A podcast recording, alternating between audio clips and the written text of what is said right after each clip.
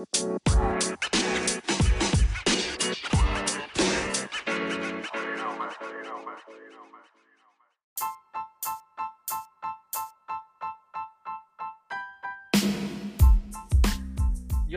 hallo und herzlich willkommen zu einer neuen Folge Flimmerkiste mit Marco. Schön, dass ihr eingeschaltet habt. Ja, als erstes äh, möchte ich mich mal ähm, bei all denjenigen bedanken, die äh, in den letzten Tagen ähm, immer wieder die Episoden nachgeholt haben. Ähm, ich muss wirklich sagen, dass viele Downloads jetzt äh, in den letzten Tagen dazugekommen sind. Dafür ein großes, großes Dankeschön ähm, an euch da draußen. Ich sehe natürlich jetzt nicht hundertprozentig, wer das dann runtergeladen hat, aber ähm, es ist trotzdem schön oder zumindest angeklickt hat ähm, dass äh, die, die Arbeit, die man doch in so ein Projekt steckt, auch wenn es in Anführungszeichen ja nur ein Hobby ist, ähm, ist trotzdem schön, dass das äh, von euch da draußen äh, äh, ja, angenommen wird. Ähm, ja, äh, die letzten Folgen waren ja ein bisschen anders. Da gab es ja die die äh, zwei Folgen, ähm, die besten 100 Serien ähm, von äh, Cinema und äh, TV-Spielfilm. Und ja, jetzt mal wieder eine reguläre Folge. Ähm, warum das Ganze, muss ich natürlich auch, oder will ich vielleicht auch ein bisschen erklären, ist halt einfach so, dass ich äh, immer nur einen begrenzten Zeitrahmen habe, um das zu gucken. Und ich brauche ja auch immer mal wieder neuen Stoff, ähm, über den ich reden kann. Und äh, deswegen versuche ich das immer so ein bisschen mit aktueller Folge, also wo man über aktuelle Themen redet und dann vielleicht über ältere Folgen oder, oder ein Special irgendwas, dass man halt mal ein Thema extra macht. Was mir noch so ein bisschen vorschwebt, ist mal ähm, so Liam Neeson, dass ich da vielleicht äh, mal sowas mache, äh, so eine gesonderte Folge. Und ähm, aber mal sehen. Also ähm, in Zeiten von Corona äh, werden wir uns da wohl noch einiges ähm, einfallen lassen müssen. Ähm, denn, und das bringt uns gleich zum ersten Punkt äh, in dieser Folge, ja, viele Filme ähm, sind ja mittlerweile schon verschoben, teilweise bis zu einem Jahr. Ne? Also wenn man jetzt ähm, zum Beispiel von Fast 9 redet, der ist ja auf April 2021 ähm, äh, gelegt worden. Und äh, momentan, also wir haben ja jetzt äh, Ende April, äh, also momentan sieht es ja auch noch nicht ansatzweise danach aus, dass ähm, die Kinos wieder öffnen. Ähm, ich hoffe natürlich, dass es irgendwann mal wieder soweit ist. Also ich muss auch ganz ehrlich sagen, ich hätte, glaube ich, auch kein Problem damit, ähm, wenn jetzt, ich sage mal, ich, ich gehe jetzt mal von unserem regionalen Kino aus, da ist es quasi so, dass wir dort ähm, einmal so einen normalen Sitzbereich haben, also wo wirklich ein Sitz an dem anderen ist und dann noch so ein, so ein Lounge-Sitzbereich.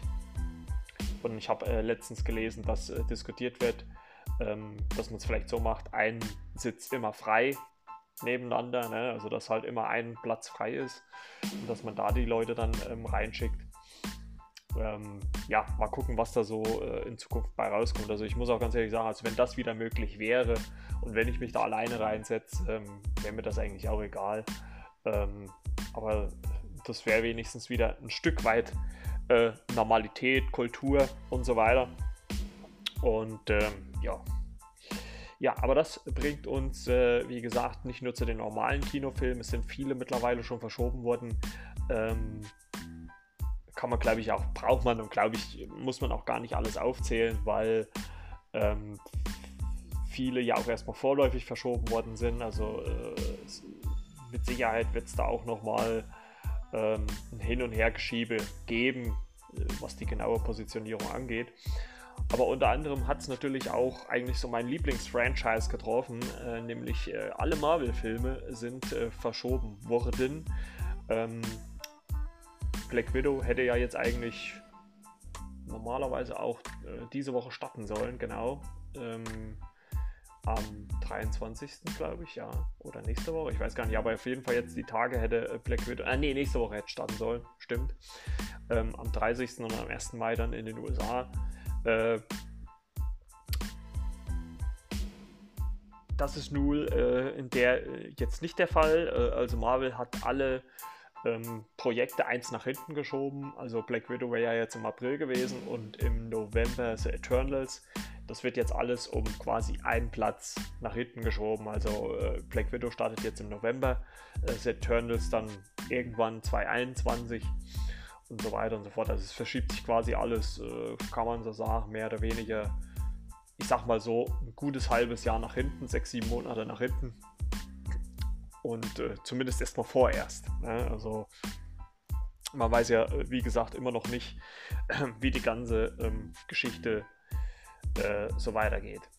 Und ich musste gestern ähm, feststellen, äh, nachdem eigentlich eine neue, oder vor, äh, oder vor ein paar Tagen feststellen, als bei äh, Netflix äh, eine neue Serie gestartet ist, beziehungsweise eine Serie in die zweite Staffel gegangen ist, nämlich Afterlife, dass ähm, es mittlerweile auch Auswirkungen drauf hat, äh, teilweise zumindest, was bei Netflix so kommt. Ich meine, das kann jetzt auch eine absolute Ausnahme sein, aber ich wollte es jetzt nur mal so erwähnen, weil mir das selber aufgefallen ist.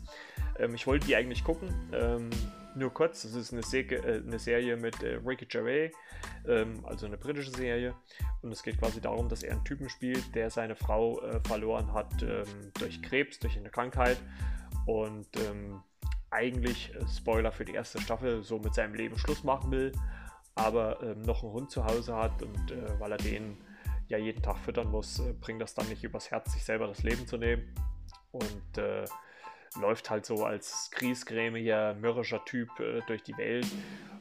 Was dann gegen Ende der ersten Staffel zumindest ähm, ein bisschen aufgeweicht wird. Ähm, und äh, ja, davon soll es jetzt eine Fortsetzung geben, beziehungsweise die gibt es auch, also die läuft auch bei Netflix aber ähm, nicht äh, in, äh, mit deutschen, äh, nicht mit einer deutschen Synchronisation. Es stand nämlich oben ein schöner, oben links ein schöner Wortsatz äh, oder ein schöner Satz, Hinweis, sage ich jetzt mal, dass äh, Netflix äh, der Schutz ihrer Synchronsprecher wichtig ist und deswegen momentan zumindest noch keine deutsche Tonspur ähm, vorhanden ist. Ähm, also momentan nur die ähm, Originalversion. Ich glaube, Russisch ist noch vorhanden, Französisch, ähm, Spanisch und so weiter und so fort. Ähm, aber man kann sie quasi auf Englisch gucken mit deutschen Untertiteln. Und ähm, da ich ja weiß, äh, dass viele äh, da draußen das so gucken, ich jetzt zum Beispiel nicht, also ich bin eigentlich wirklich einer, vielleicht müsste ich das auch mal ändern, ähm, der eigentlich mehr oder weniger immer nur ähm, mit Synchronisation guckt, weil ähm, Deutschland ja auch mit einer der besten ähm, ja, Synchros, äh, Synchro-Studios der Welt hat. Also ich glaube, es gibt wenig Länder, wo das so gut funktioniert. Ähm, ich habe, glaube ich, in Holland mal eine Vorstellung gesehen, da war es auch nur in Anführungszeichen, also da wird ja nicht synchronisiert, die gucken das in Englisch. Also ähm, auch, ich glaube, sogar noch nicht mal mit Untertiteln. Also da wird einfach in Englisch geguckt, das ist dort halt ähm, einfach so. Ähm, aber ihr könnt mich ja berichtigen, wenn, äh, wenn es vielleicht doch anders ist. Aber wir bleiben mal bei Netflix und ähm, ja, kommen zu einem ganz aktuellen Film. Ich habe so ein bisschen meinen Plan für diese Folge umgestellt. Ähm, deswegen äh, kommt der jetzt, aber ich glaube, das passt ja auch. Wenn er so aktuell ist, kann man ja auch gleich drüber sprechen. Das ist äh, Tyler Rake Extraction. Ähm, ist am 24.04. Äh, bei Netflix gestartet. Ist ein ja, Actionfilm mit Chris Hemsworth äh, in der Hauptrolle. Der spielt den namensgebenden Tyler Rake. Obwohl ich sagen muss, dass im englischen Originaltrailer ähm, nur ähm, Extraction steht. Also da wurde dieses Tyler Rake gar nicht äh, davor gesetzt wie im Deutschen. Ähm, aber gut, ist ja jetzt auch nicht so schlimm. Das ist, ähm, glaube ich, der zweite Film von Anthony und Joe Russo als ausführende Produzenten nach 21 Bridges, den ich auch schon gesehen habe. Ich glaube, im Dezember habe ich den geguckt. Der solide war, fand ich. Also war jetzt nicht herausragend, ähm, würde ich mal so behaupten. Hat, hat man schon Besseres gesehen. Aber es war jetzt auch nicht der schlechteste. Also muss man schon mal sagen. Und äh, hier kommt der nächste. Ich glaube, die haben auch so eine, äh, eine Serie gemacht, Deadly Class, aber die läuft, glaube ich, in Deutschland bisher noch nicht. Ähm, Mal schauen, ob die vielleicht noch zu uns kommt. Ja, auf jeden Fall ähm, ist es ein Actionfilm mit Chris Hemsworth, äh, der Tyler Rake spielt, äh, Regie und das hat mir so bei 24 Bridges auch missfallen, beziehungsweise halt auch so ein bisschen jetzt bei Tyler Rake Extraction. Ähm, es werden ja immer so als Werbung natürlich äh, gesagt, ja von den Produzenten von äh, äh, Avengers, äh, Endgame und Infinity War, Anthony und Joe Russo. Aber wir gehen dann halt immer so die äh, ähm, äh, Regisseure da so ein bisschen runter und ähm, ich, ich habe jetzt ehrlich gesagt gar nicht nochmal geguckt, den beim ersten, also bei 21 Bridges, aber jetzt bei Tyler Rake ist es Sam Hargrave und ähm, der war ähm, zwischenzeitlich äh, erst das Stunt-Double äh, von äh, Chris Evans und hat sich jetzt äh, dann zum Stunt-Coordinator bei äh, den Avengers-Filmen heraufgearbeitet, bis jetzt hierhin. Also er ist eigentlich so äh, wie sagt das, Stunt-Coordinator, Stunt-Regisseur und hier hat er jetzt wirklich mal sein Spielfilmdebüt als Regisseur gegeben. Und das ist in meinen Augen durchaus gelungen. Also das ist seit langem mal wieder ein Netflix-Film, oder was heißt seit langem mal wieder, aber ein Netflix-Film, der wieder mal in meinen Augen herausgestochen hat. Ähm, ich werde in einer der nächsten Folgen auf einen eingehen, der auch eigentlich Hollywood äh, Blockbuster-mäßig unterwegs ist, der mich aber nicht so abgeholt hat. Und äh, das hat äh, Tyler Rake äh, definitiv äh, geschafft. Ähm, nur so mal als Info noch kurz. Ähm, ein geiles Gimmick, äh, was Netflix anbietet für diesen Film, ist, dass man einen Watch Buddy haben kann. Also wenn man den alleine guckt. Und das funktioniert quasi so, dass man auf YouTube, auf den Netflix-Kanal von YouTube, äh, auf YouTube ähm, äh, hat man, glaube ich, drei zur Auswahl. Einmal Senna von, äh, oh, ich weiß gar nicht mehr, wie die hießen, äh, so eine Sängerin. Äh, Monrose von Monrose, jetzt habe ich es ja. Ähm, und dann von den Rocket Beans, die haben auch äh, eine Aufnahme gemacht. Und dann noch irgendwie zwei. Äh, wer der wie die aber sind, weiß ich jetzt gerade nicht. Und ähm, ja, da kann man äh, quasi anklicken. Ähm, die sagen dann, oder da gibt es dann irgendwann einen Start-Countdown und äh, dort kann man dann äh, die, die Zeit einspielen, wann man äh, den Film startet oder wo man gerade ist und kann das quasi parallel laufen lassen. Das habe ich ähm, gemacht. Ich habe die Rocket Beats gewählt, weil ich die schon kenne aus ähm, anderen Sendungen und auch sehr mag. Also äh, das gefällt mir richtig gut, was die so machen. Und äh, also wenn man jetzt zum Beispiel alleine sitzen will, vielleicht ein bisschen einen Knarf im Hintergrund noch haben, dann kann man sich das äh, mal holen. Finde ich eine witzige Idee, also könnte ich mir durchaus bei einigen Filmen schon vorstellen. War ganz lustig, dass man immer so ein bisschen Palaver noch im Hintergrund gehört hat. Und ähm, jetzt kommen wir mal äh, zum Film äh, selber. Ähm, in dem Film geht es quasi darum, dass ein Junge Obi ähm, der der Sohn, der 14-jährige Sohn eines äh, Drogenbarons ist äh, in Bangladesch, ähm, äh, entführt wird und für ihn Lösegeld erpresst wird, ähm, das der Vater aber so nicht bezahlen will. Der beauftragt quasi äh, dann so einen Handlanger von ihm, ihn zu holen. Zeitgleich wird aber auch so eine Söldnertruppe äh, um Tyler Rake äh, aktiviert und soll ihn da rausholen. Und ähm, also es geht quasi im Grunde genommen um Machtspielchen zwischen diesen Drogenbossen.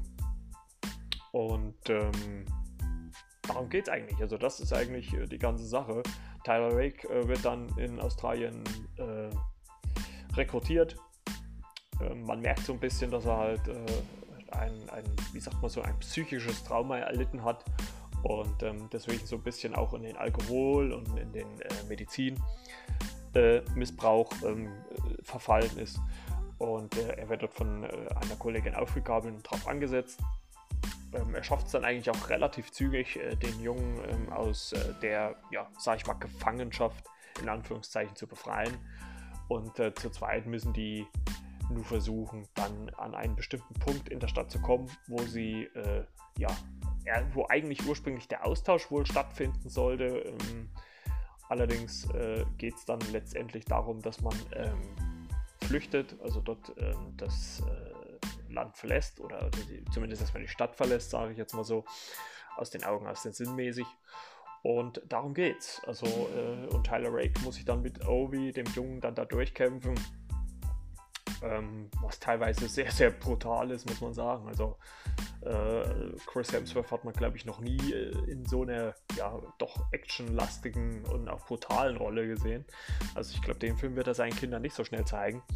Und äh, ein Highlight so ein bisschen ist, und, und das wurde auch schon im Vorfeld so ein bisschen auf, auf uh, YouTube äh, propagiert, ist, ähm, dass Sam Hargrave ein Regisseur ist, dadurch, dass er aus dem Stuntfach kommt, der gerne sehr nah dran geht. Und ähm, da gab es halt schon ein paar Videos, wo er sich quasi so vorne auf dem, auf dem Auto anschnallen lässt mit Gurten und fährt quasi dann hinter der Szenerie her, also wirklich sehr nah dran und, und quasi nicht über irgendeinen Kameraarm das alles äh, macht, sondern alles händisch. Und ähm, das war schon sehr genial, was dieser Typ abliefert. Und das spiegelt auch so ein bisschen, würde ich mal sagen, zumindest das optische und natürlich auch actionmäßigste Highlight in, dieser, äh, in diesem Film wieder. Das ist nämlich eine knapp ja, Viertelstunde, zwölfminütige Sequenz, die, es wird nicht an einem Stück sein, aber äh, die zumindest ein Fake One-Shot-mäßig ist, also wo es wirklich quer durch die Szenerie geht, Treppen hoch, Treppen runter, es wird irgendwo runtergestürzt, in ein Auto rein, in ein Auto raus. Also wirklich phänomenal. Ähm, er hat so Anzüge, sage ich mal, aus The Raid. Ähm, zum Beispiel, was jetzt nicht die schlechtesten sind, weil The Raid 1 und 2 sind tolle Filme äh, oder zumindest gerade 2 ist ja nochmal noch mal eine Schippe drüber. Und die kann man sich wirklich äh, sehr gut angucken. Und er hat zwar dann auch danach, nach dieser Sequenz auch immer mal so punktuell ruhigere Momente, aber es geht von da an halt auch relativ schnell dann gleich wieder in irgendwelche äh, actionlastigen Szenerien rein. Und ähm, das ist natürlich schon äh, phänomenal, wenn man das so sieht. Und auch super umgesetzt. Also es ist wirklich unterhaltsam. Der Film hat meines, meiner Begriffe nach wenig Leerlauf. Es gibt eigentlich nicht wirklich, auch durch die ruhigen Momente, nicht wirklich Szenen, wo man sagt, äh, um Gottes Willen, was, äh, was langweilt mich hier das. Das Einzige, was man vielleicht sagen könnte, ist, dass äh, der Film an der einen, einen oder anderen Stelle schon, da muss man schon ganz schön schlucken. Ähm, ich will da jetzt nichts vorwegnehmen, aber ähm, es gibt da Szenen mit Kindern äh, oder mit Jugendlichen, wo man schon denkt, uiuiuiui. Ähm, also wenn das vielleicht ansatzweise wirklich so ist, äh, dann möchte ich dort nicht unbedingt leben. Also ist teilweise schon wirklich heftig. Das Finale ist auch finde ich zumindest überraschend anders, nicht so, wie man es vielleicht erwartet hätte. Also normalerweise ist es ja, würde ich mal so behaupten, zumindest Usus, dass es dann äh, immer noch so ein, so, ein, so ein Aufbäumen des Actionhelden gibt. Und das hat man hier ja diesmal gar nicht so gehabt. Das war alles ein bisschen anders, ein bisschen anders gestrickt, aber nicht schlecht. Es, es, es gibt äh, Freunde, die zu Feinden werden, Feinde, die zu Freunden werden. Ähm, sicher ist einiges klischeebehaftet, will ich nicht ganz sagen. Ähm, aber äh, es ist ein solider, ordentlicher Actionfilm, der gut unterhält. Das sind gute, ich glaube, ein, ein dreiviertel Stunden, ähm, die dieser Film äh, einen unterhält. Und das macht er auf phänomenal gute Weise. Und ich muss wirklich sagen, hat mir in dem Sinne sogar noch einen Ticken besser gefallen ähm, wie äh, 21 äh, Bridges, muss ich sagen, obwohl ich den eigentlich auch solide fand. Er hat jetzt nicht das Rad des Thriller-Rad neu erfunden, aber ähm, er war grundsätzlich ganz solide und ähm, ähnliches kann man auch hier Tyler Rake äh, prognostizieren. Ähm, ich habe schon wieder auf anderen, Se anderen Seiten gelesen. Ähm, Movie Pilot ist so eine Seite, ähm, die schon wieder arg auf Chris Hemsworth äh, draufgehauen haben, dass er da sehr, sehr rudimentär, also sehr, sehr runtergebrochen spielt und wenn er Marvel nicht hätte, äh, hätte er gar nichts so in der Art. Und ja, dass der Film halt auch nichts Besonderes ist. Und äh, da sage ich halt einfach mal so aus meiner Sicht, muss denn der Film unbedingt was Besonderes sein? Vielleicht will er ja einfach nur das sein, was er ist. Ein solider, durchschnittlicher Actionfilm, der sicherlich das Rad nicht neu erfindet, mit Sicherheit nicht, aber es auch nicht schlecht dreht, muss man wirklich ganz klar sagen. Er, macht seine Sache gut, ähm, unterhält gut, wenig Leerlauf und ähm, vor allem, was ich mir auch vorstellen könnte, ist, dass durch dieses Tyler Rake ähm, äh, äh dass das vor das Extraction-Gesetze äh, ist und das hat auch äh, Etienne Gardet von den Rocket Beans gesagt und äh, das sehe ich genauso. Ähm, was man da zum Beispiel auch machen könnte, wie so eine Art Franchise oder, oder, oder Trilogie oder sowas, dass man halt diesen Charakter nimmt und dann auch in eine andere Szenerie steckt. Also ich sag mal in irgendeiner Großstadt, also so John Wick-mäßig, sage ich jetzt mal, ne? ähm, weil das kann man diesen Tyler Ray-Charakter durchaus zutrauen und ich würde es wünschen, ähm, dass der Film guten Erfolg bei Netflix hat ähm, und ich weiß nicht, ob der vielleicht danach auch nochmal irgendwo auf DVD rauskommt oder was, ähm, dass das vielleicht dann äh, umgesetzt wird. Also sowas ist, das fände ich eigentlich ziemlich spannend, muss ich sagen. Und ähm, da wäre ich schwer dafür, ganz ehrlich. Ja, also von mir aus, ähm, aus meiner Sicht eine totale Empfehlung. Kann man auf jeden Fall machen und ähm, äh, Chris Hemsworth spielt das wirklich gut. Äh, Im Trailer war ja noch äh, David Harbour zu sehen, den kennt man ja auch ähm, aus Netflix, äh, aus Stranger Things. Ähm, muss man aber sagen, ist, glaube ich, nur so zu Werbezwecken eingebaut worden, weil der eine wirklich sehr, sehr kleine Rolle hat. Und ähm, fand ich ein bisschen schade. Ich hätte gerne mehr von ihm gesehen. Ähm, aber nichtsdestotrotz ähm, durchaus eine Empfehlung wert. So, dann kommen wir mal zur nächsten ähm, Netflix-Produktion und das ist mit einer der erfolgreichsten äh, Netflix-Produktionen überhaupt. Das ist nämlich äh, La Casa del Papel oder äh, wie man auch äh, auf Deutsch sagt, Haus des Geldes. Ja, da ist mittlerweile Teil 4 der Serie rausgekommen und ähm, da muss man natürlich dazu sagen, kann man nicht viel erzählen, ohne ähm, Staffel 1 und 2 zu spoilern. Deswegen Spoilerwarnung hier, wenn ihr nichts darüber hören wollt, dann müsst ihr jetzt mal skippen. Ich sag mal, vielleicht so 10 Minuten, 5 oder 10 Minuten, müsst ihr mal gucken, ähm, hin und her switchen äh, mit, der, mit der Timeline dann. Ähm, dass ich euch dann, also zumindest erstmal 5 Minuten, weil ich jetzt erstmal auf die erste und die zweite Staffel eingehen muss. Also nochmal, ne, Spoilerwarnung, Obacht. Ja, Haus des Geldes Teil 4. Ähm, in Staffel 1 und 2 der Serie hat man ja gesehen, dass eine Bande ja, äh, Kriminelle in die Banknotendruckerei von Spanien eingebrochen ist.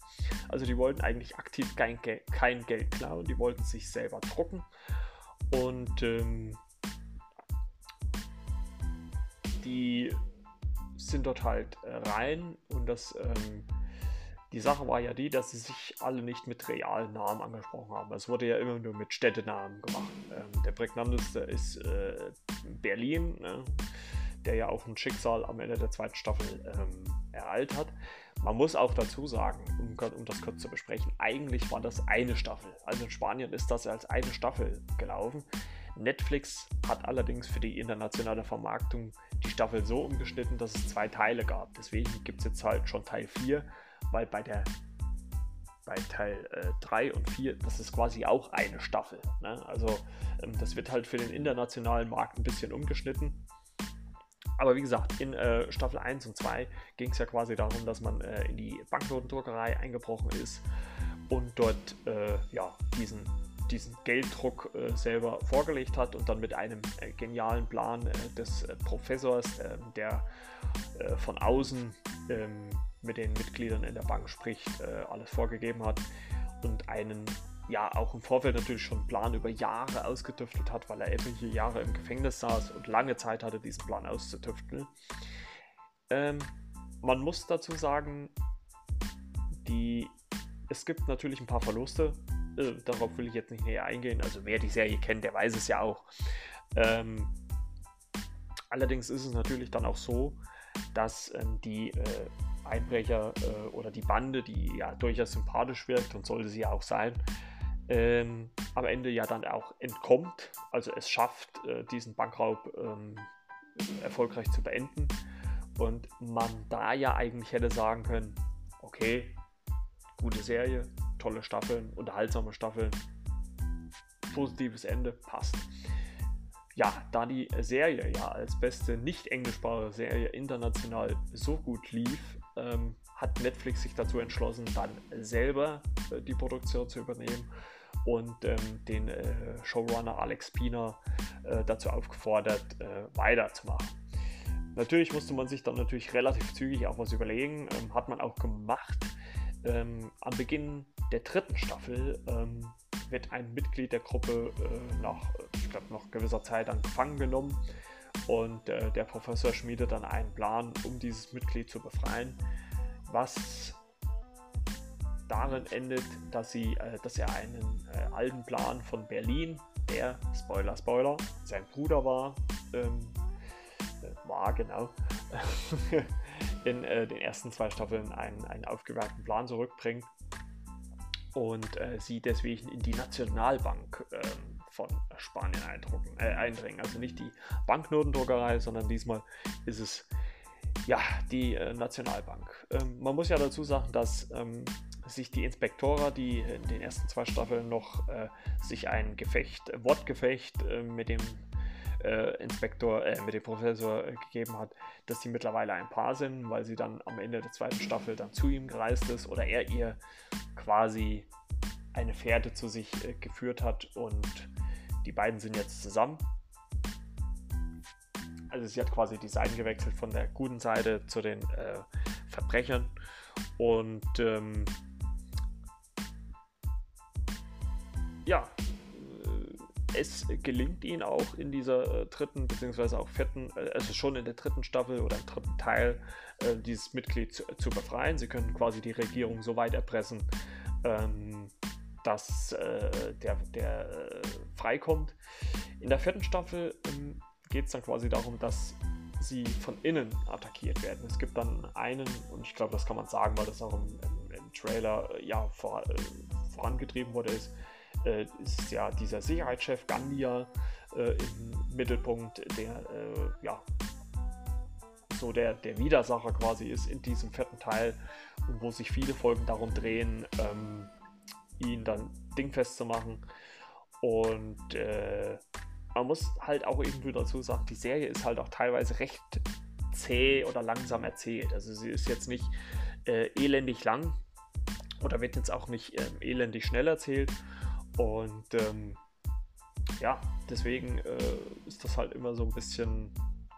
Es gibt natürlich viele Wendungen in dieser Serie. Ähm, man muss schon sagen, also ein bisschen hat natürlich einiges abgenommen, was in der ersten Staffel immer noch so ein bisschen überraschend war, dass der äh, Professor immer noch einen, einen, einen, ähm, äh, Plan im Hinterkopf hatte. Also es wurde dann immer so mit Rückblenden gearbeitet, wird hier auch. Ähm, wie gesagt, Spoiler, äh, Berlin ist ja am Ende der zweiten Staffel getötet worden. Und ähm, es war aber halt einfach ein extrem beliebter Charakter und der wird nun, oder der wird hier nun mit Rückblenden immer wieder zurückgeholt, auch wie noch eine andere Figur. Ähm, es gibt neue Figuren, sogar eine äh, Trans Transgender-Figur äh, Manila, die neu eingeführt wird, ähm, die auch eine Rolle äh, in diesem Überfall spielt. Und ähm, es kehren die eine oder andere Rolle so, so aus der äh, Vergangenheit zurück, äh, teilweise mehr, teilweise weniger. Ähm, was sehr schön ist, die Gesichter zu erkennen, weil es halt einfach auch eine sympathische Truppe war. Und es tut einen eigentlich schon weh, wenn man dann äh, diesen Sicherheitschef Gandia sieht, der wirklich er sieht, der wirklich eine extrem miese Persönlichkeit ist und, und auch ein Barbar. Und, und ich glaube, der Professor sagt es auch in der Serie, der ein Serienkiller ist. Und es tut einfach weh, wie der die Gruppe dann auch äh, dezimiert bzw. verletzt. Ähm, er hat dann auch Tokio ähm, in seiner Gewalt, die ja die Erzählerstimme der Serie ist. Und es gibt viele Verquickungen, es gibt eine neue Inspektora äh, und so weiter und so fort. Es gibt auch Gründe von außen, der Innenminister, der Polizeipräsident und so weiter und so fort. Also es gibt viele, auch viele parallele Handlung, Handlungsstränge.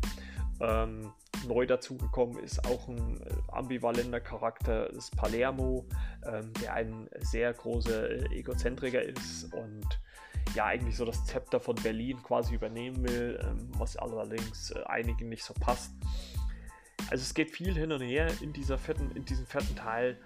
Ähm, klar kann man sagen, okay, ich kenne das jetzt schon teilweise ähm, und, und, und ist jetzt nicht viel Neues, aber letztendlich ist es trotzdem noch extrem unterhaltsam und was die Serie halt immer schafft, ist es, dass jede Folge halt auch irgendwie mit so einer Art kleinen Cliffhanger endet und man deswegen halt einfach weiter gucken will oder dranbleiben will. Und ähm,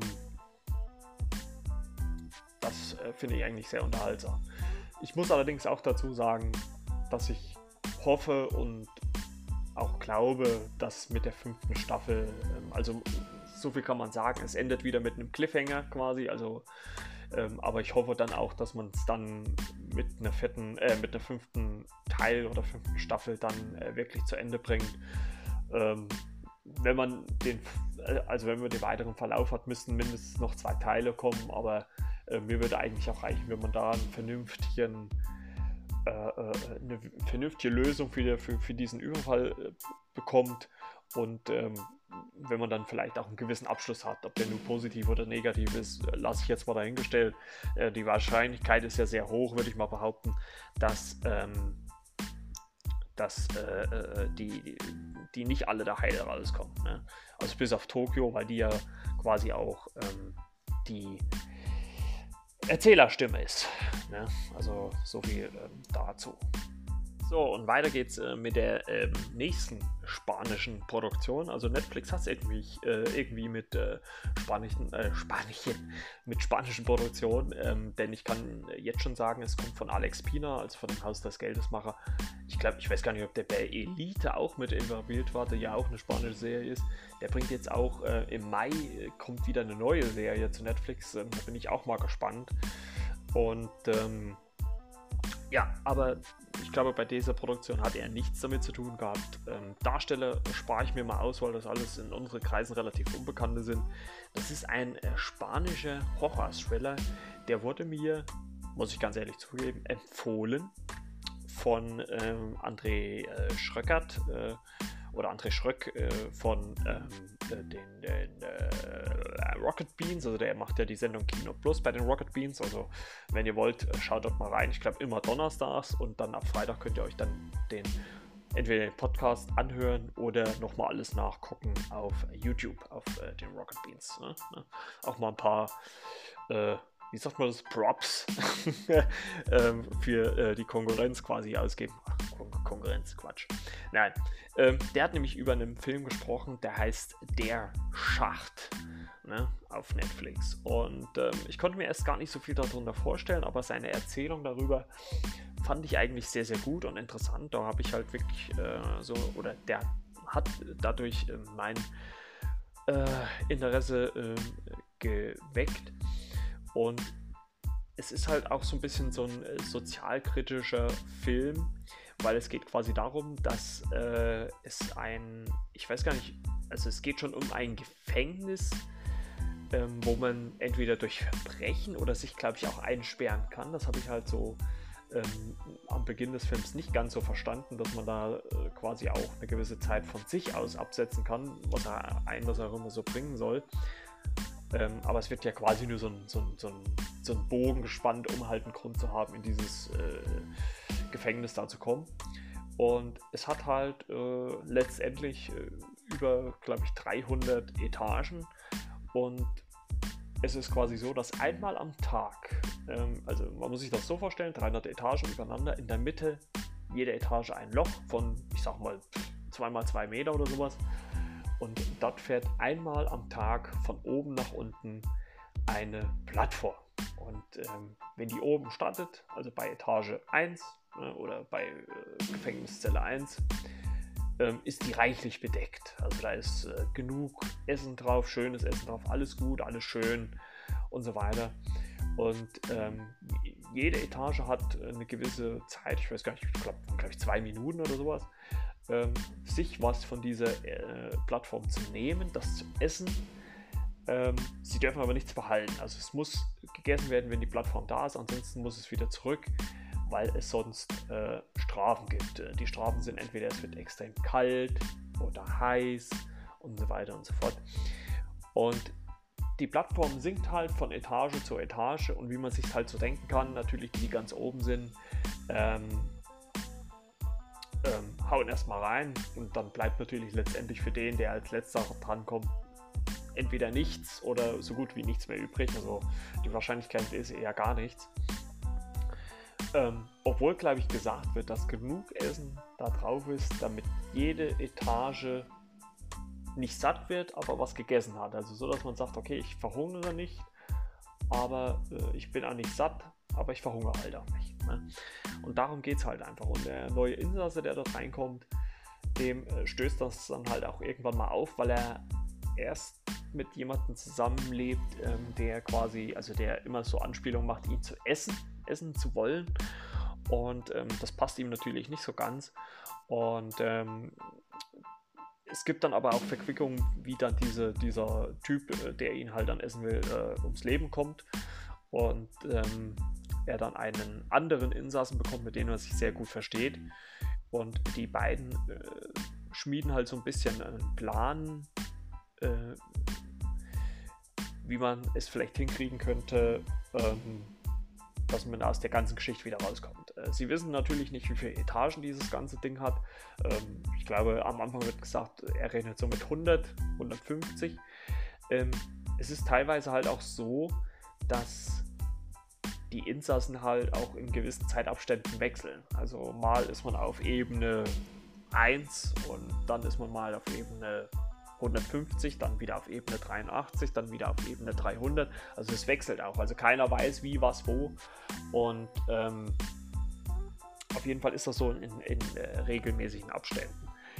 Und es kommt dann halt quasi auch zu einer Situation, dass dort eine verstörte Frau auftaucht, die ähm, auch so kannibalistisch äh, oder halt wie so eine Art Kannibale, Kannibale ist und ähm, die ein Kind sucht. Und, und äh, man sagt dann, naja, ich weiß nicht, wo dein Kind ist, keine Ahnung. Und äh, es wird dann auch durch die Etagen durchgefragt und die haben, da ist überall kein Kind.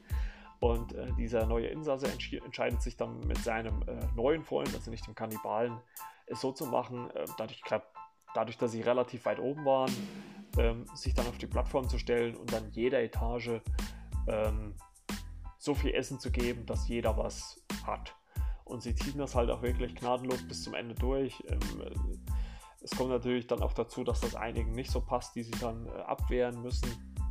Äh, man kann sich natürlich auch vorstellen, dass gerade in den unteren äh, Reihen es dann natürlich auch so ist, dass äh, äh, die Leute sich gegenseitig essen, um überhaupt irgendwas zu essen, weil halt einfach von oben gar nichts mehr ankommt. Und ähm, das passiert teilweise. Und sie schaffen es halt auch wirklich letztendlich bis ganz nach unten und finden dann auch was. Ähm, was sie da finden, möchte ich jetzt nicht sagen, aber äh, es gibt dann auch, äh, ja, ich sag mal, einen, einen, einen Seitenhieb quasi an die Gesellschaft und ähm, der wird dann vollzogen. Und ich muss sagen, der Film hat ja sehr begrenzte Mittel. Er spielt auf Englisch. Es ist ja quasi so in einem Raum, also es muss ja nicht viel gemacht werden. Aber das zeigt mal wieder, dass äh, ein Film mit einer soliden Idee, gut umgesetzt, muss nicht mal ein großes Budget haben. Und ich vermute mal, der Film hat auch kein großes Budget, ähm, trotzdem unterhalten ist. Also es müssen nicht die, die 100, was weiß ich, 180 Millionen Six Underground Millionen sein, die in Michael Bay verballert. Äh, es reicht auch sowas. Und ähm, ich habe mich zwar am Ende des Films auch gefragt, ja, okay, das war's jetzt? Ne? Aber letztendlich ist es dann vielleicht halt auch einfach so, dass man sich halt ein Stück weit halt auch selber ähm, eine Meinung oder, oder ähm, ein, ein, ein Bild des Ganzen machen soll und, und sich selber da äh, für, für sich selber irgendwas zurechtlegen soll. Und das fand ich wirklich sehr unterhaltsam. Also man muss schon sagen, die Spanier können richtig gute Sachen und da muss ich halt auch mal wieder sagen, ein Riesenlob an, an Netflix oder echt toll durch Netflix, dass man solche Sachen überhaupt sieht. Die hat man ja vor zehn Jahren, hat man ja sowas nicht sehen können, weil ja sowas gar nicht bei uns angekommen ist ne? sei es jetzt Haus des Geldes oder der Schacht oder Serien wie Elite, sowas wäre ja nie nach Deutschland gekommen. Also es hätte einen extremen Hype in Spanien gehabt, aber selbst da, ähm, glaube ich, wäre das sie nie hierher gekommen. Und da kann man eigentlich nur Netflix zugute halten, überhaupt das Ganze, was sie macht. Die ganzen Ghibli, diese Animationsproduktionen, dieses, äh, diese Comedians, diese Stand-up-Programme, die Netflix alle bringt. Also das ist ja Wahnsinn, was die uns alles nach Deutschland bringen. Und einfach nur ein Hoch auf Netflix, dass sie äh, es schaffen, so eine Serie, so einen Film ähm, zu uns zu bringen. Also von mir ganz klar eine Empfehlung. Der Schacht ähm, ist wie gesagt teilweise ein bisschen blutig, also Kinder würde ich jetzt nicht mit davor setzen, aber wer so mal so einen schönen Samstagabendfilm haben will, zum bisschen zum Gruseln ganz leicht, obwohl es ja eigentlich kein Gruselfilm ist, aber so ein bisschen in die Richtung ähm, ist das wirklich sehr unterhaltsam und ähm, geht auch relativ kurz, also geht glaube ich knapp anderthalb Stunden, also äh, nimmt euch jetzt auch nicht allzu viel Lebenszeit. Also der Schacht auf Netflix. Ja, und äh, dann kommen wir ähm, zu einer Serie, die habe ich äh, 2019 ähm, bei äh, Netflix mh, hm, entdeckt. Ja, schon irgendwie schon. Ähm, und das ist die Serie Ozark. Ähm, die ist jetzt in die aktuelle dritte Staffel ähm, gegangen.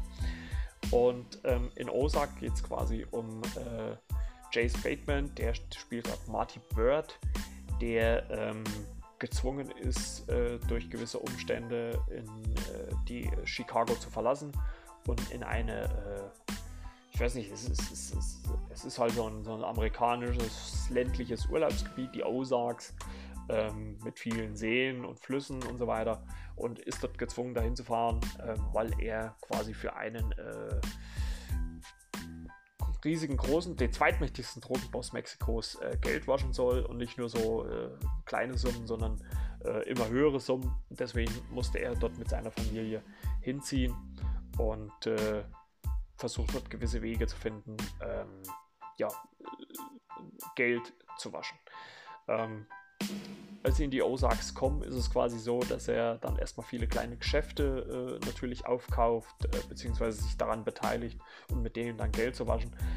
Ähm, er kommt natürlich teilweise natürlich dann auch unbedarft in Konflikt äh, mit den hiesigen ähm, Drogenlieferanten, die dort auch äh, operieren, beziehungsweise auch mit der Polizei. Und das sind alles so Sachen, die Marty äh, Bird äh, ja, handeln muss. Ähm, in der dritten Staffel ähm, taucht von seiner äh, Frau Wendy der Bruder auf, der ist dann ein neuer Protagonist ähm, in, in, der Staffel, der zu punktuell ähm, Gewaltausbrüchen führt, also sich manchmal nicht so unter Kontrolle hat. Und ja, Marty äh, und seine Frau Wendy müssen versuchen, das Ganze zu handeln. Ähm, äh, Marty hat unterdessen ähm, ein Casino auf ein Boot gekauft. Also es, es, es hat halt viel mit Geldwäsche zu tun. Ähm, und hat dort auch jemanden eingestellt, äh, den er vertraut. Das ist nämlich Ruth. Ähm, die hat auch eine Vorgeschichte. Ähm, ist auch nicht ohne Schuld, sage ich jetzt mal so, hat also auch ein gewisses äh, kriminelles äh, Vor, äh, Vorgeschichte. Und man muss dazu sagen, Jason Bateman ist ja eigentlich eher so, würde ich mal behaupten, oder seine, seine herausragende Klasse liegt, glaube ich, ähm, eher so im Comedy-Fach. Da ist er, glaube ich, etwas besser aufgehoben. Hier spielt er ja schon äh, eine sehr ernste Rolle. Und äh, gerade in der Staffel, äh, in der dritten Staffel steht halt auch relativ viel auf dem Spiel, weil einmal er ähm, sich teilweise auch gegen seine eigene Frau Wendy äh, wenden muss, weil die auch zeitweise äh, ja, un unabhängig bzw. parallel voneinander arbeiten. Ähm, es taucht eine Anwältin dieses äh, Drogenbosses auf, äh, die da auch noch ihre Finger im Spiel hat.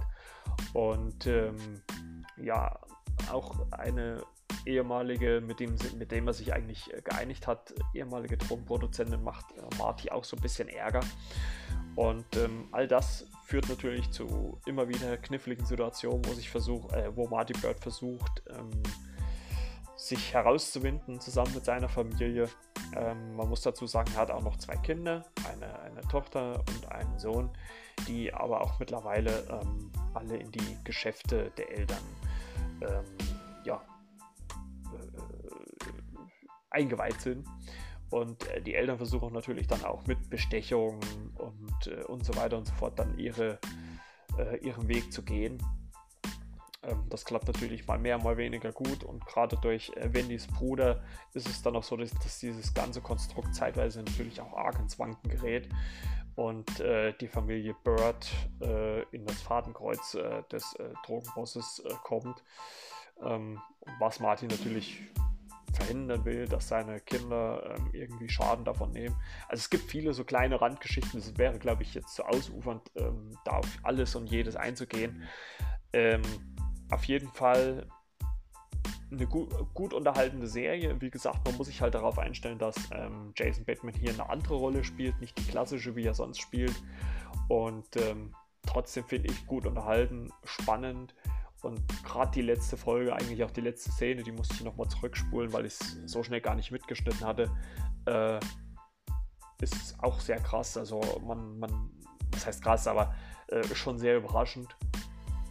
Und äh, zeigt halt auch so die Skrupellosigkeit äh, eines Mafia-Bosses. Und ich bin wirklich mal sehr gespannt, wie viel es ähm, in dieser Serie weitergeht. Ähm, ich weiß gar nicht, ob eine vierte Staffel schon bestellt ist. Ich hoffe schon. Und ähm, aber wer so eine Serie mag, die so in diesen ja, kriminellen äh, Fahrwasser mitläuft, ähm, kann sich die auf jeden Fall geben. Hat halt auch eine recht eigenwillige Optik, äh, muss man sagen. Es wird viel äh, so in die, in die Blautöne reingespielt.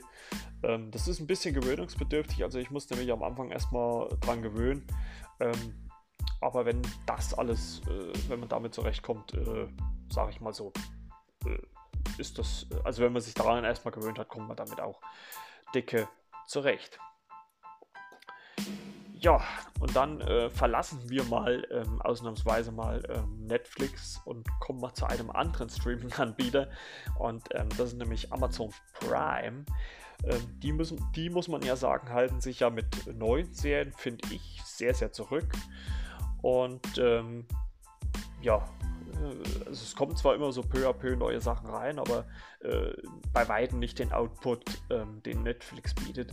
Obwohl ich sagen muss, vielleicht ist das jetzt sogar auch ein bisschen eine Chance, ähm, dass Netflix sagt, okay, äh, wir, wir, wir schrauben unseren Output mal ein bisschen runter und machen lieber weniger, aber auf lange Sicht besseres Zeug, als jede Woche x Serien, x Filme rauszuhauen weil gerade wohl mit Sicherheit auch durch diese ganze Produktionspause jetzt durch Corona wird es wahrscheinlich auch für Netflix schwer werden, äh, diese, diese Content-Flut äh, weiter aufrechtzuerhalten. Ähm, weil ja jetzt, kann man ja gut sagen, der letzte Monat, April, ja nichts produziert worden ist und das wird alles hinten auszögern. Muss man ganz klar sagen. Ja, aber dann komme ich zu einem Film, der möchte ich eigentlich, glaube ich, gar nicht groß oder, oder übelst weit ausufernd ähm, äh, äh, drüber reden, aber ich wollte zumindest erwähnen, dass ich ihn geguckt habe und das ist Skyscraper mit ähm, Dwayne Johnson. Ähm, ich muss sagen, die Trailer haben mir eigentlich ja okay gefallen, aber ähm, ich muss halt einfach so dazu sagen, dass das jetzt kein Film war, wo ich gesagt hätte, da muss ich jetzt unbedingt ins Kino gehen. Ähm, und deswegen fand ich es ganz gut, dass er jetzt da letzt ähm, auf Amazon Prime äh, erschienen ist. Äh, also in Prime mit inbegriffen, ohne Leihgebühr oder kaufen muss man ihn auch nicht. Und das fand ich eigentlich ganz angenehm.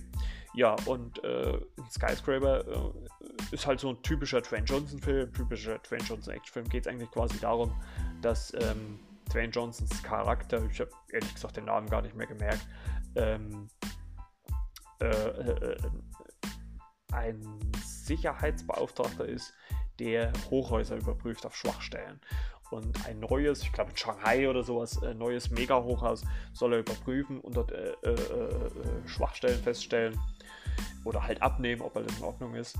Und ähm, wird dann halt beauftragt, das zu machen. Hat seine Familie mit, Frau und zwei Kinder. Äh, die Frau ist mitgespielt von äh, Neve Campbell. Ähm, die kennt man ja zum Beispiel aus den Scream-Filmen. Ähm, also 1 bis 3, glaube ich. Äh, ich. ich. weiß nicht, doch in 4 war sie auch dabei. Ähm, da war ja dann äh, Emma Roberts äh, noch mit dabei. Ja, und äh, das ist seine Aufgabe. Und äh, Dwayne Johnson macht das halt, oder sein Charakter macht das dann halt. Ähm, aber während er in dem Hochhaus ist, kommen halt auch so ein paar äh, Terroristen und wollen das ganze Ding übernehmen, weil sie diesen äh, chinesischen ähm, Geschäftsmann, dem das ganze Ding gehört, auch irgendwie, also da gibt es halt einen Konflikt. Und ähm, das müssen die oder wollen die ausbügeln. Äh, und äh, darum geht es quasi. Und äh, ich glaube, Dwayne Johnson entkommt zwar, also der ist dann außerhalb dieses Hochhaus, äh, aber merkt dann oder sieht dann, dass halt seine Familie äh, dort in Gefangenschaft gerät und muss dann natürlich dann alles daran setzen, wieder in dieses Hochhaus zu kommen. Äh, es kommt natürlich dann ein übelst realistischer Sprung eines äh, über einen Kran ähm, in dieses Hochhaus. Also man, Regie hat ja geführt Ruben Server und ich glaube, man kann getrost sagen, dass er sich an vielen, vielen Filmen äh, orientiert hat. Ähm, Flammen des Inferno, Stirb langsam als wahrscheinlich herausragendstes Beispiel. Ähm, was den Film, finde ich, ein bisschen schadet, ist, dass der ähm, eine, also mit Sicherheit keine ab 16 oder 18 Freigabe hat. Also der ist sehr blutleer. Ne? Also ist alles, ist alles sehr weich gespült und so weiter.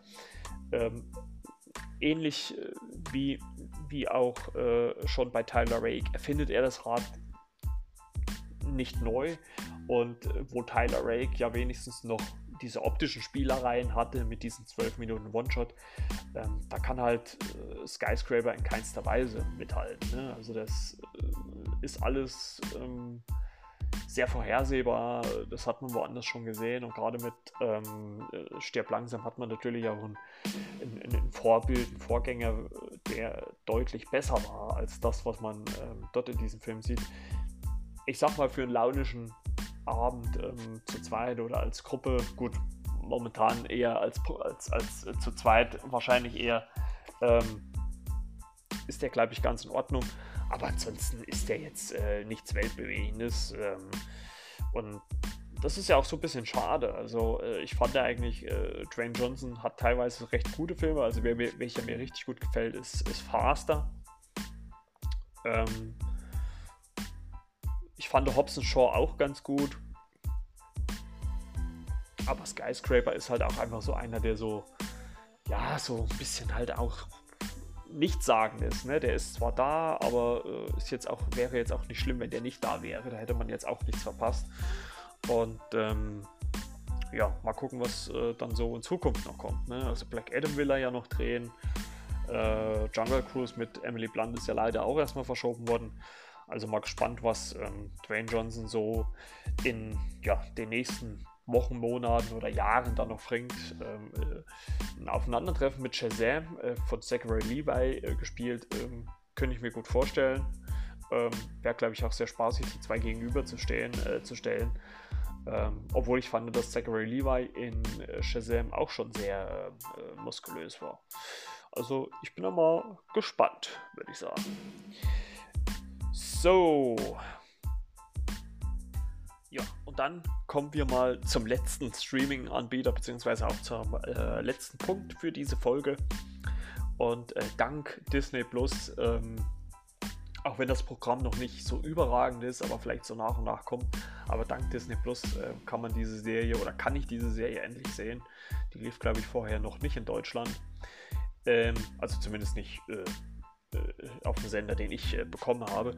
Äh, und dank Disney Plus, dem neuen Streamingdienst, ähm, konnte ich Marvels The Runaways gucken. Ähm, ich habe die Serie äh, schon mal so ein bisschen auf, auf dem Schirm gehabt, weil die meistens bei, ähm, wenn ich Cloak Dagger auf Amazon Prime geguckt habe, dass die da irgendwie mal mit angezeigt worden ist, aber die musste man halt kaufen. Und äh, wie gesagt, dank Disney Plus ähm, ist die Serie auch vorhanden. Ähm, ursprünglich eigentlich drei Staffeln. Ähm, was heißt ursprünglich? Also es sind auch immer noch drei Staffeln, aber Stand jetzt Ende April 2020 ist erstmal nur eine vorhanden. Also ich vermute mal, ähm, dass die Disney oder Disney Plus in gewissen Abständen dann äh, zeigen wird. Ja, aber warum geht's äh, in, in dieser Serie? Also es ist quasi eine Art Superhelden-Serie.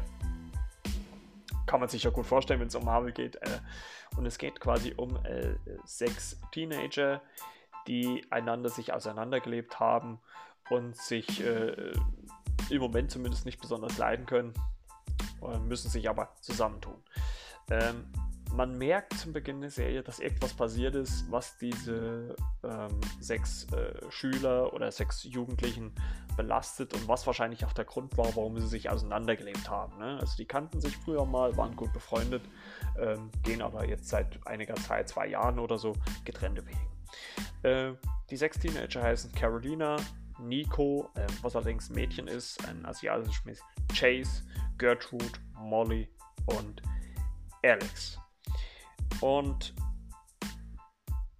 in der Schule können die alle sich irgendwie nicht so äh, leiden und ähm, allerdings äh, versucht Alex die anderen fünf ähm, wieder zusammenzutrommeln, weil äh, irgendwie Sehnsucht nach Freunden hat. Er ist halt so ein bisschen Einzelgänger und ähm, hätte halt gerne wieder Kontakt zu denen und äh, versucht die dann eigentlich wegen so einem, ich weiß gar nicht, was sie da machen wollen, ich glaube Spieleabend oder sowas, äh, wieder einzuladen. Äh, ein bisschen widerwillig äh, stimmen allerdings ähm, alle fünf ähm, zu ähm, und kommen dann ähm, zu Alex nach Hause. Äh, die weil sie, glaube ich, Alkohol suchen, dann einen Geheimgang finden in dem Büro von ähm, Alex Vater und äh, dann in so äh, verschlungene Katakomben kommen äh, und dort dann eine ja, Zeremonie beobachten, in deren äh, ihre Eltern, also von allen äh, ihre Eltern in roten Gewändern ähm, über ein Objekt stehen, das, als es sich öffnet, ähm, extrem äh, Lichtschein hat und dort ein menschlicher äh, Körper äh, reingesteckt wird oder eine menschliche Person.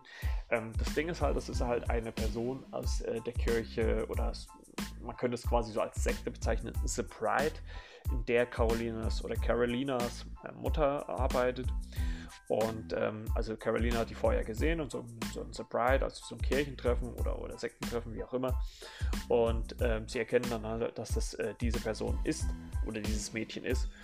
Und äh, Molly macht dann so im letzten Moment noch ein Foto mit dem Handy und dein Blitz schreckt halt äh, ja, die, die äh, Eltern auf. Die Kinder tun äh, so, als hätten sie nichts gesehen, also die äh, tun sich alle in ihr Zimmer und ähm, ja, tun so, als ob da nichts wäre. Was natürlich dann allerdings alle sechs ähm, dazu anstachelt, ähm, ja, herauszufinden, was denn ihre Eltern da tun. Und ja, darum geht es quasi in der Serie. Also man wird auch so ein bisschen als Zuschauer im Dunkeln gelassen. Man sieht, ähm, ich weiß gar nicht, in den ersten Folgen auf jeden Fall eine ähm, Figur ähm, oder eine, ein, ein, Wesen in einem Bett liegen, was total äh, verschrumpelte Haut und sowas hat und, eine, und, so eine Art äh, riesige Atemschutzmaske aufhat. Allerdings sieht man auch, dass Carolinas Mutter sich um dieses Wesen, diese Person kümmert, die in einem abgeschotteten Raum in dieser Kirche, Sekte steht. Und ähm, es gibt halt auch da viele Nebengeschichten um die einzelnen Personen. Also einmal um Alex Eltern, ähm, wo der Vater quasi auch mit seiner Vergangenheit so ein bisschen zu kämpfen hat, daher so aus einem äh, Ghetto äh, kommt und dann auch äh, dann so ehemalige, also man erfährt halt, dass er auch im Gefängnis war und so weiter. Ähm, Mollys Eltern äh, sind gestorben ähm, und Molly wurde deswegen von Gertrudes Eltern aufgenommen, die äh, Wissenschaftler sind. Ähm, Chase hat einen äh, ja, sehr exzentrischen und wutanfälligen äh, Vater und äh, Nico äh, hat eine hat halt mit der mit dem Tod ihrer Schwester ähm, Alex zu kämpfen, das was ja auch der Grund war, warum die sechs sich da halt auseinandergelebt haben. Ähm, allerdings erkennen alle mit der Zeit ähm, oder nicht alle, aber ein Teil der Gruppe mit der Zeit, dass sie doch gewisse Fähigkeiten haben. Also äh, Carolina ähm, erfährt äh, in gewissen Momenten, als, äh, als sie quasi äh, erfährt irgendwann, dass sie leuchtet. Also wenn sie äh, also gewisse Energie in sich äh, zum Strahlen bringt und damit auch verschiedene Sachen machen kann. Nico kann einen Stab ihrer Mutter benutzen, um äh, ja, es zum Beispiel schneien zu lassen, um ein Schutzschild zu machen und so weiter und so fort. Ähm, Chase, äh, habe ich so den Eindruck, wird zu so einer Art ja, äh, Iron Man Light, weil er entwickelt dann zusammen mit seinem Vater ähm, so Energiehandschuhe, in denen er so Energiestöße abschießen kann. Gertrude hat eine sehr interessante Fähigkeit. Die entdeckt nämlich mit Molly in dem Keller ihres Hauses ein, ein äh, von ihren Eltern gezüchteten äh, Dinosaurier. Also ein, ein, ein, Raptor ist das, glaube ich, wenn man äh, Jurassic Park glauben kann. Und äh, sie hat die Möglichkeit, mit diesem Raptor über Gedankenkontrolle oder zumindest, äh, wenn sie mit ihm redet, ihn äh, ja, zu zähmen. Ähm, und Molly hat eine ganz interessante Fähigkeit, die schafft es, äh, in Angstzuständen extreme Kraft ähm, zu entwickeln. Und Alex ist so ein bisschen, kann man vielleicht sagen, ist wahrscheinlich der harmlos, ist, ist halt so der Technikguru, also der kann halt Passwörter knacken und so weiter und so fort. Also der ist halt Datenass. Ähm, die beiden, oder der, die beiden sag ich schon, äh, die Gruppe findet dann nach und nach heraus, ähm, dass äh, Carolinas Mutter quasi für eine Figur arbeitet und das ist die Figur Jonah, ähm, wo man dann auch innerhalb der Serie erfährt, dass sie schon über, ich glaube, fast 100 Jahre alt ist und so, also auf jeden Fall nicht natürlich alt geworden ist, ähm, aber die auf jeden Fall was mit diesen ganzen äh, Menschen, Opfern und so weiter Szenario zu tun hat. Ähm, gibt, ist dann natürlich so, dass die Eltern dann auch nach und nach zweifeln, ähm, ob ihre Kinder was gesehen haben oder nicht. Das äh, gibt auch immer so ein bisschen Katz-und-Maus-Spiel zwischen den Protagonisten. Ähm, letztendlich ist es quasi so, dass die Eltern dann doch begreifen, okay, unsere Kinder wissen es. Also es kommt dann auch zur Konfrontation zwischen den Eltern und den Kindern. Und äh, letztendlich ähm, ist es dann am Ende dieser Staffel dann so, dass äh, äh die Kids dann auf einem Busbahnhof sind und eigentlich weg wollen oder irgendwo die Stadt zumindest erstmal verlassen wollen und äh, dort dann eine Polizeimeldung sehen, dass sie äh, jetzt gesucht werden. Und dort endet halt auch die erste Staffel. Äh, wie gesagt, wie es weitergeht, weiß ich auch noch nicht. Ähm, ich versuche mich da auch äh, dezent bei Google zurückzuhalten, weil mich das schon, also ich will es schon sehen, dass mich das überrascht. Ich möchte da jetzt nicht so viel äh, im Vorfeld wissen. Ähm, aber fand ich es einen schönen Ansatz. Es ist natürlich auch mal wieder so, dass man sonst ja immer so ein bisschen ausgereifte äh, äh, äh, Helden schon hat. Und hier ist es halt einfach so, dass man so junge Protagonisten da hat, äh, die einmal natürlich teilweise mit den Kräften selber äh, zu tun haben, aber dann halt auch einfach mit normalen jugendlichen Problemen, ne? äh, was viel aufgegriffen wird. Es, es, geht viel um die Liebe untereinander, es gibt, äh, geht auch um die Liebe zum anderen Geschlecht oder zum gleichen Geschlecht. Das wird auch thematisiert. Und ähm, zwischendrin wird halt dieses ganze äh, Menschenopferungsritual mit eingebaut und was dieser Jonah damit zu tun hat, das weiß man halt bis jetzt immer noch nicht so genau. Und äh, wie das Ganze ausgeht, bin ich auch mal gespannt. Also drei Staffeln sind es wohl insgesamt geworden. Ich glaube, die Serie wurde mittlerweile abgesetzt. Ähm, was ich ganz charmant fand, dass die Darsteller aus Cloak Decker dort auch mal einen Auftritt hatten.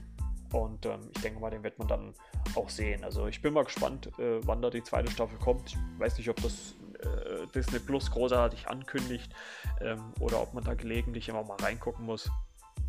Wir werden sehen. Und ja, Leute, was soll ich sagen? Das war's schon wieder für diese Folge. Wir haben schon wieder äh, ordentlich was geschafft. Ähm, ja, für nächste Woche die Folge steht auch schon. Also da könnt ihr auch schon sehr gespannt sein. Und ich denke mal, danach äh, werden wir dann auch wieder ganz regulär äh, erscheinen. Ne? Also am 4. Mai dann äh, gibt es schon eine feste Folge, die habe ich schon vorproduziert und dann die Woche drauf am 11. gibt es dann wieder die nächste. Ja, ihr merkt schon, ich versuche jetzt, ähm, wenn es geht, einen wöchentlichen Release hinzubekommen. Ähm, ich will jetzt nichts Falsches versprechen, aber ähm, ich versuche es zu schaffen und äh, deswegen, ja, gucken wir mal, was wir da alles so machen. Ne? Also es gibt ja noch, ich arbeite ja auch noch gerade am Sommer-Special, ähm, was ich dann so über die äh, Sommerwochen mal machen will.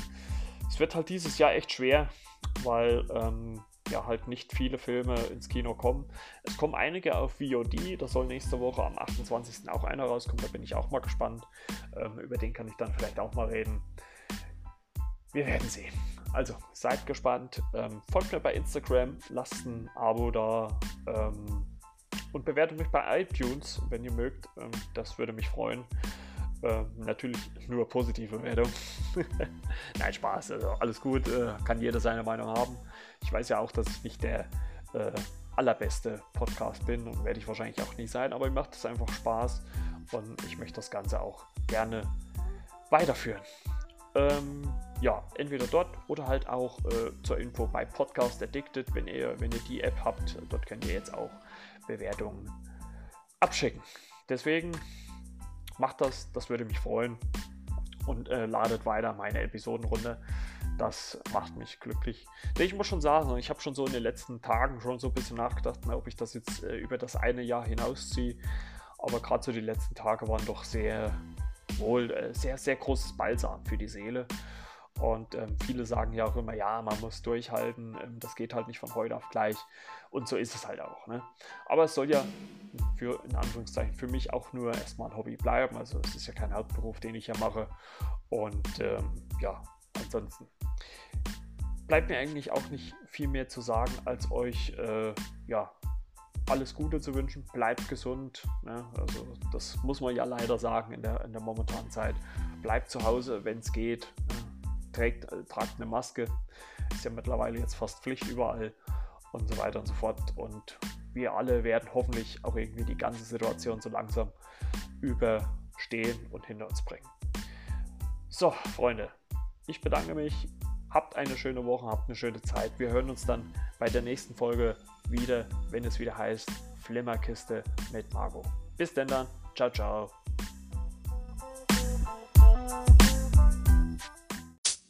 You know,